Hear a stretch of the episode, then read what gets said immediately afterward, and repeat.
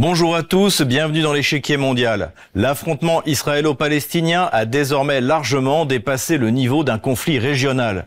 Quel avenir pour les populations locales et comment se redéfinit le rapport de force Occident-Reste du monde? C'est ce que nous allons voir dans cette émission.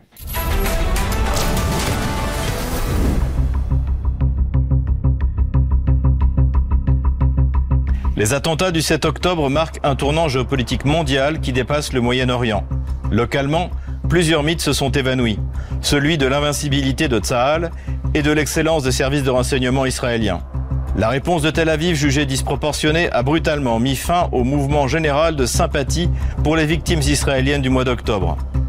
Le soutien quasi inconditionnel de l'Occident collectif vis-à-vis de Tel Aviv n'a fait que creuser davantage le fossé entre celui-ci et le reste du monde. Les nations du monde arabo-musulman même les plus ouvertes au compromis avec Washington et Israël se sont mises dans le meilleur des cas en retrait, mais le plus souvent ont pris fait et cause pour les Palestiniens. La résistance du Hamas, puis des Houthis en mer Rouge, est aussi sans doute le signe de l'affaiblissement global du militarisme occidental qui ne fait plus peur à personne, et en cela est une conséquence de l'échec de l'OTAN en Ukraine.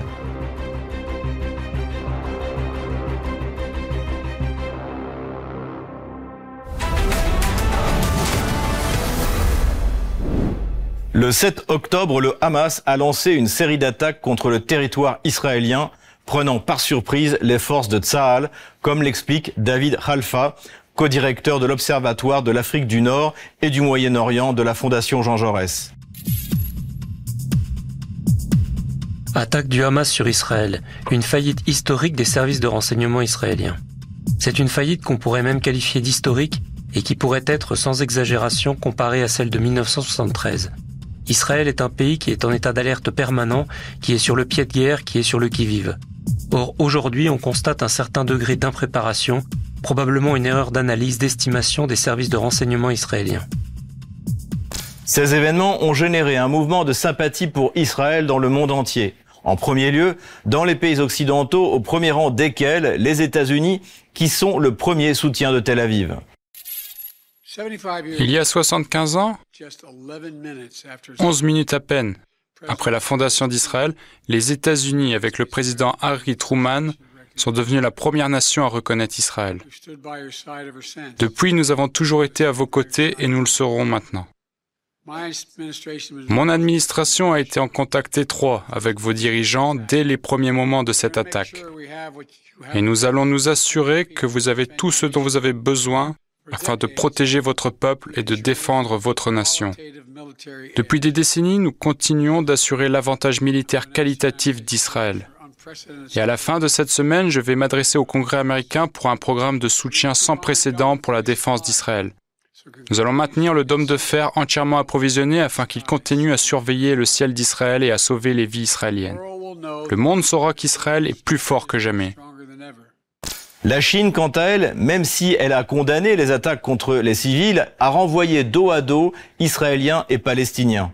La Chine suit de près l'escalade du conflit israélo-palestinien. Nous sommes profondément bouleversés par les victimes civiles et nous nous opposons et condamnons toutes les actions qui portent atteinte aux civils. Nous nous opposons aux actions qui provoquent l'escalade du conflit et la déstabilisation de la situation dans la région. Nous espérons que les combats cesseront et que la paix sera bientôt rétablie. La Russie, si elle continue à parler avec tous les acteurs du conflit, a encore récemment rappelé sa condamnation des actes contre les civils israéliens ce qu'a rappelé le ministre des Affaires étrangères russe, Sergei Lavrov, le 10 décembre à Doha. En effet, le Hamas a commis une attaque terroriste le 7 octobre, ce que nous avons immédiatement condamné. Le Hamas a une branche politique qui opère à Doha et nous entretenons des relations avec cette branche politique. Nous avons immédiatement pris contact avec ces personnes à Doha pour discuter du sort des civils pris en otage, des citoyens russes, mais pas uniquement, des citoyens israéliens, des citoyens des pays voisins de la Russie et quelques autres. Nous avons réussi à parvenir à un accord, ce qu'Israël, pour autant que je sache, a compris et même apprécié. Pour autant, la Russie, tout comme la Chine, souhaite une résolution du conflit sur le long terme par l'application du droit international et des résolutions du Conseil de sécurité de l'ONU. Néanmoins, en coordination avec nos partenaires, avant tout arabes, nous continuons à travailler pour la stabilisation à long terme de la situation et à une résolution politique et diplomatique du conflit. L'une des tâches essentielles et urgentes consiste à restaurer l'unité palestinienne. Avant même le début de l'escalade dans la bande de Gaza, au printemps même de cette année, nous avons proposé d'organiser des consultations ministérielles afin de consolider les positions des acteurs régionaux impliqués et ainsi aider à restaurer l'unité du peuple palestinien et des organisations palestiniennes. Pour l'autorité palestinienne, la responsabilité de la situation incombe à Washington.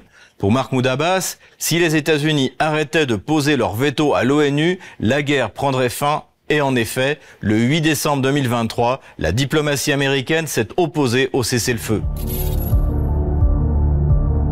Les États-Unis mettent leur veto à un projet de résolution du Conseil de sécurité qui aurait exigé un cessez-le-feu humanitaire immédiat à Gaza et la libération immédiate et inconditionnelle de tous les otages.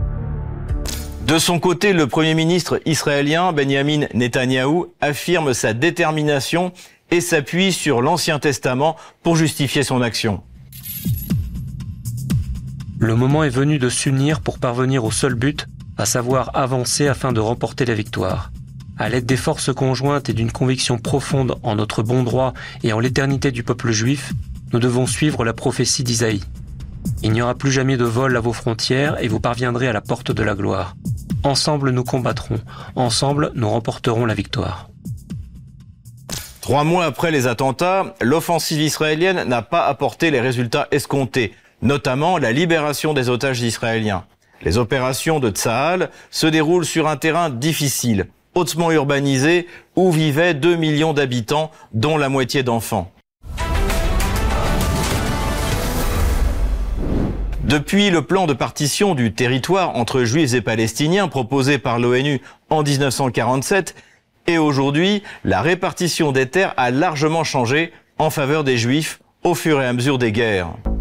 En 1949, Israël s'empare des territoires à la frontière libanaise. Après la guerre des six jours en 1967, Israël prend le contrôle de la Cisjordanie et de Gaza. Malgré la résolution 242 prise la même année par le Conseil de sécurité des Nations Unies, l'occupation militaire israélienne continue jusqu'à aujourd'hui, rythmée par la progression des colons israéliens dans la zone. La population palestinienne est donc répartie au nord en Cisjordanie sous le contrôle du Fatah de Mahmoud Abbas et au sud dans la bande de Gaza, contrôlée sans discontinuer par le Hamas après les élections de 2007. La progression de Tsahal dans la bande de Gaza a été très difficile car le Hamas et les branches armées de la résistance palestinienne ont organisé tout un système de tunnels et profitent de l'avantage de la position de défenseurs dans un combat en zone urbaine. Selon le Wall Street Journal, Israël n'a pas atteint ses objectifs. Mais Israël n'a pas atteint les objectifs qu'il s'était fixés au départ. L'armée israélienne cherche à trouver et à détruire les tunnels où le chef du Hamas à Gaza, Yahya Sinvar et d'autres se cacheraient. Au quatrième mois de son opération à Gaza, Israël a signalé qu'il passait à une phase de conflit de moindre intensité sous la pression des États-Unis.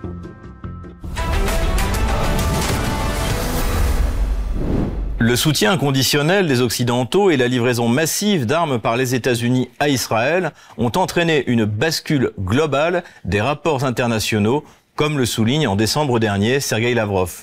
La situation au Moyen-Orient et la rupture dans l'approche de ces crises entre la minorité occidentale et la majorité mondiale indiquent que le monde se trouve à un tournant crucial. En substance, la question est de savoir s'il sera possible de former un ordre mondial véritablement juste et démocratique fondé sur le rôle central des Nations Unies, sur le principe de la charte de l'égalité souveraine entre les États et sur un équilibre bien ajusté des intérêts de tous les pays, ou si les États-Unis et un groupe d'anciennes métropoles coloniales continueront à imposer leurs soi-disant règles à la communauté internationale. En effet, emmenés par l'Afrique du Sud, plusieurs pays ont décidé de faire comparaître le gouvernement israélien devant la Cour internationale de justice. Guerre à Gaza. Israël accusé par l'Afrique du Sud de génocide devant la plus haute cour de l'ONU. Selon Pretoria, Israël rompt ses engagements pris en vertu de la Convention des Nations Unies sur le génocide, signée en 1948 à la suite de l'Holocauste. La campagne de bombardement menée par Israël vise à la destruction de la vie des Palestiniens et pousse les Palestiniens au bord de la famine, a affirmé Adila Hassim, avocate de l'Afrique du Sud. Le ministre des Affaires étrangères sud-africain, Naledi Pandor, est allé jusqu'à remettre en cause la véracité d'une partie des crimes imputés au Hamas. Est-ce que je vous ai bien compris? Vous dites que les atrocités dont nous discutons ainsi que la décapitation d'enfants sont de fausses informations? Est-ce que c'est la position du gouvernement de l'Afrique du Sud? Je veux vous poser cette question maintenant. Non, ce sont des preuves qui ont été fournies par nombre d'organisations non gouvernementales situées à la fois en Israël et en Palestine. Nous sommes en contact non seulement avec les Palestiniens, nous sommes aussi en contact avec les Israéliens qui aiment la paix. Nous savons qu'il y a beaucoup de fausses informations visant à diaboliser les Palestiniens. Même le porte-parole de la Maison-Blanche a admis qu'il a été prouvé que la déclaration faite au sommet ne reposait sur aucun fait. Figures respectives de la gauche anglaise et française, Jeremy Corbyn et Jean-Luc Mélenchon ont apporté leur soutien à l'Afrique du Sud et se sont rendus sur place. Les propos que nous venons d'entendre ne sont vraiment pas à la hauteur de l'occasion. 22 000 personnes ont déjà été tuées.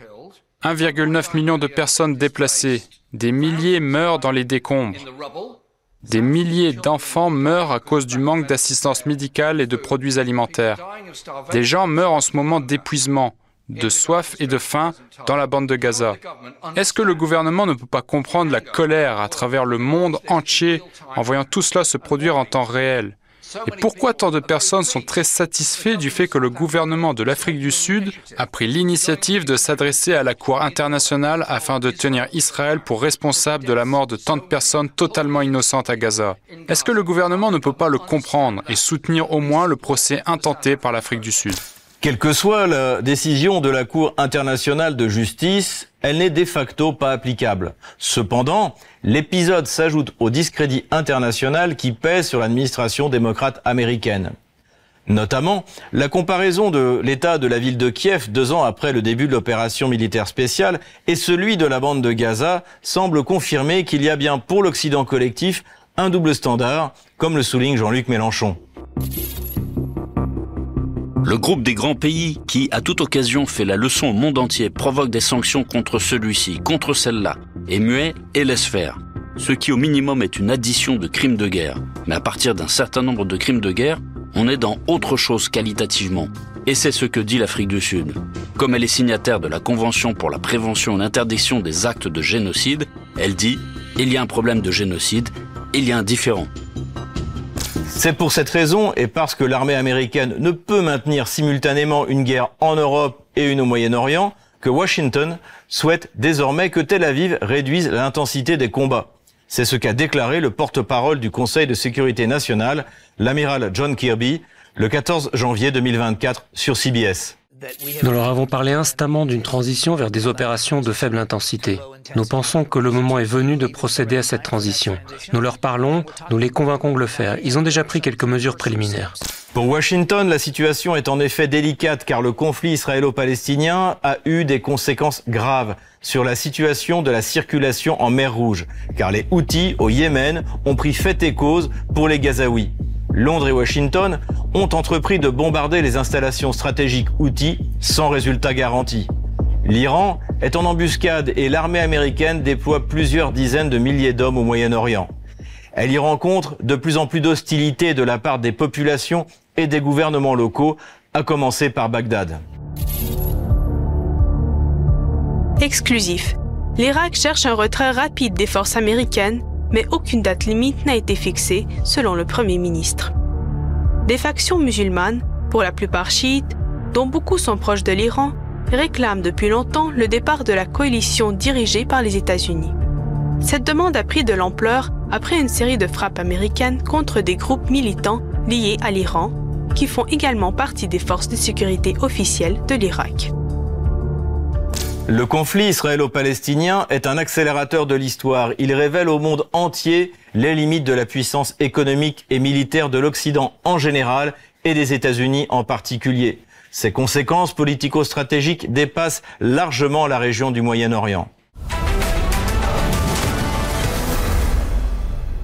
Pour en parler, je reçois Alain Corvez, ancien conseiller du général commandant la force des Nations Unies au Liban. Alain Corvez, bonjour. Bonjour Xavier Moreau. Bienvenue sur euh, RT en français. Merci. Ma première question, évidemment, pouvez-vous nous faire un point sur la situation militaire dans la bande de Gaza et aux frontières d'Israël? Ce que l'on peut dire d'ores et déjà, c'est que la résistance palestinienne, et derrière cette terminologie, euh, il faut dire qu'il y a le Hamas, mais qu'il y a aussi toutes les autres euh, factions palestiniennes, le djihad islamique, le FPLP, ben, toutes les factions euh, palestiniennes se sont unies, alors qu'elles avaient de graves divergences jusqu'alors, elles se sont unies pour l'objectif commun de lutter contre l'occupation israélienne. Et ceci, c'est le résultat d'ailleurs de, euh, des actions qu'avait menées le général Qassem Soleimani, euh, iranien donc et chiite, euh, qui avait dépassé les clivages religieux entre chiites, sunnites et même chrétiens, puisque les chrétiens de Palestine euh, se sont solidarisés avec euh, leurs frères musulmans.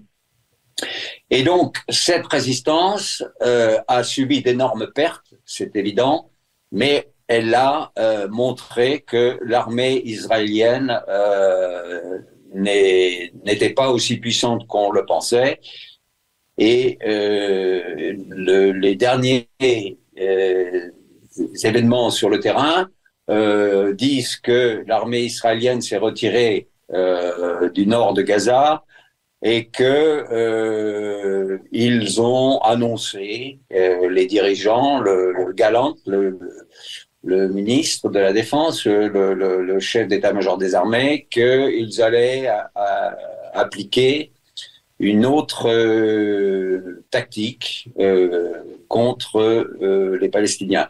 Alors ceci fait suite aux pertes énormes que les Israéliens ont eues dans leur euh, offensive euh, terrestre dans Gaza.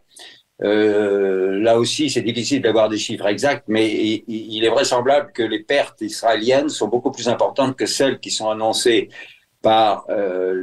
officiellement par les Israéliens, et que ça a entraîné ce, retrait de euh, la bande de Gaza des euh, forces israéliennes, qui sont pas complètement retirées, mais qui ne continuent plus leur, leur offensive, si ce n'est une offensive de bombardement aérienne sur différents endroits. Le, premier constat qu'on peut faire, c'est que la résistance est emportée puisque euh, d'abord les troupes à pied israéliennes se retirent et deuxièmement, elles n'ont pas obtenu leur objectif qui était de faire libérer les prisonniers israéliens qui étaient entre les mains du Hamas. Et ça, c'est un point très important puisque c'était un des objectifs euh, du gouvernement de Netanyahou qu'il poursuivait en dépit des demandes répétées des familles des prisonniers qui disaient euh, arrêtez la guerre, et négocier pour euh, libérer nos, nos proches. Et y a-t-il, selon vous, un risque d'extension de la guerre avec le Liban? Il y a un risque, mais je ne crois pas que les Israéliens le prendront. Bon, on sait que la, la visite du secrétaire d'État Blinken, euh, on a dit qu'il était venu, soi-disant, pour euh, calmer un peu les Israéliens, mais euh, c'est pas ainsi qu'il faut le formuler, parce que euh, depuis le début, si euh, l'armée israélienne a pu se permettre les massacres qu'elle s'est permis, c'est parce que c'était la volonté américaine. Euh, J'ai toujours dit que euh, derrière l'action de Tsahal, c'était les États-Unis d'Amérique qui les soutenaient complètement, et, et non seulement soutenaient politiquement, mais les soutiennent militairement. les obus qui tuent des Palestiniens à Gaza sont des obus américains qui arrivent par euh, euh, centaines euh, chaque jour. Donc les États-Unis sont derrière. En fait, ce qui est attaqué à la haie, c'est les États-Unis en plus qu'Israël. Et donc les États-Unis sont derrière Israël. Mais les experts américains ont compris que le monde entier se soulevait contre eux désormais et les montrait du doigt en disant que leur attitude était euh, inacceptable et inhumaine et devait être condamnée. Donc, les États-Unis réalisent que leur domination du monde euh, qui était totale jusqu'à présent, euh, est maintenant non seulement effritée, mais même en train de s'écrouler dans, dans certains domaines. Euh, on pourra parler de l'Ukraine, on pourra parler d'autres endroits.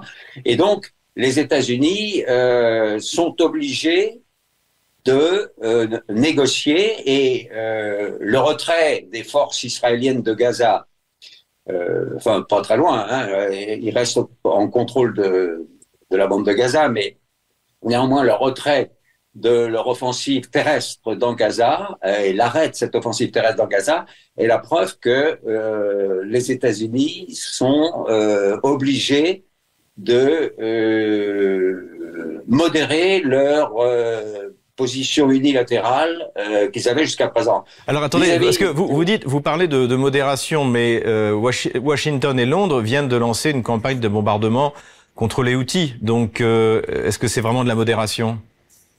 Oui, euh, je vais revenir à, à, à, cette attaque contre le Yémen, mais pour terminer sur votre question concernant le Hezbollah, euh, je pense que euh, les États-Unis sont conscients que Israël ne ne peut pas attaquer le Hezbollah. Enfin, Israël peut attaquer le Hezbollah, mais le Hezbollah a atteint un niveau militaire euh, de puissance militaire tel que euh, ce serait une, une aventure folle si euh, Israël se lançait à nouveau dans une attaque contre le Hezbollah, qui serait une attaque contre le Liban, en fait. Donc, euh, je pense qu'il y a un risque, c'est certain, mais il y a un risque, c'est certain, parce que les, dirigeants israéliens actuellement sont dans une impasse et ils, peuvent être tentés par l'absurde et le, jusqu'au boutisme euh, pour euh, sortir de cette impasse et, et, et, donc effectivement lancer une attaque contre le Hezbollah. Néanmoins,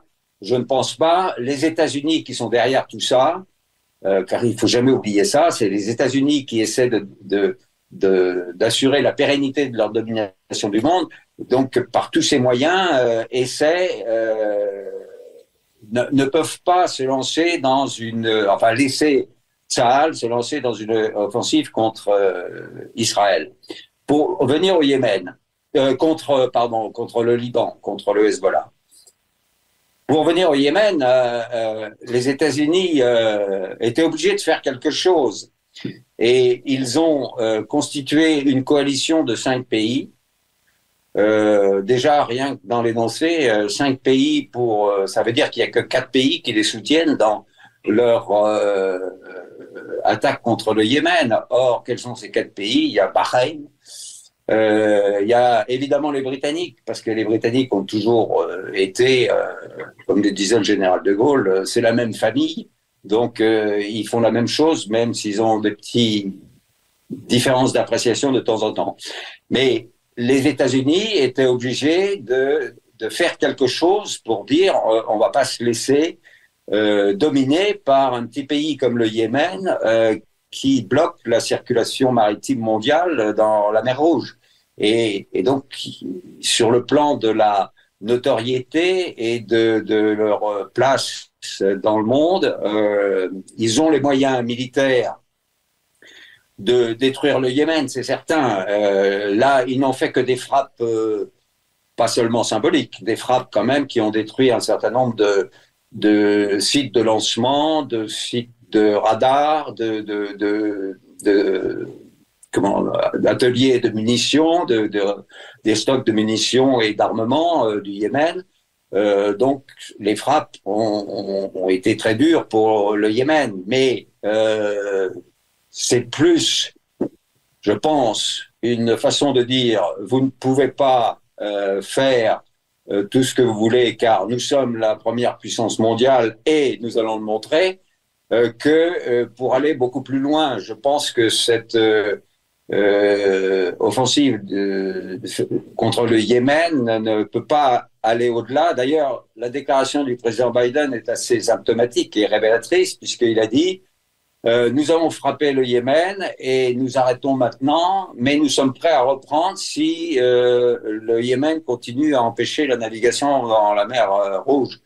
Donc, on voit bien qu'il y a là une volonté de ne pas aller trop loin, euh, parce que avec leur coalition, je le répète, hein, de quatre pays qui les soutiennent simplement, je suis heureux de voir que la France ne fait pas partie de cette coalition. Euh, Il y a, euh, une démonstration de force des États-Unis d'Amérique. Ils ont les moyens, c'est certain, à la fois maritimes, euh, de missiles, de missiles de croisière euh, qu'ils ont utilisés cette fois-ci, euh, mais euh, ils ne peuvent pas aller jusqu'à détruire complètement le Yémen.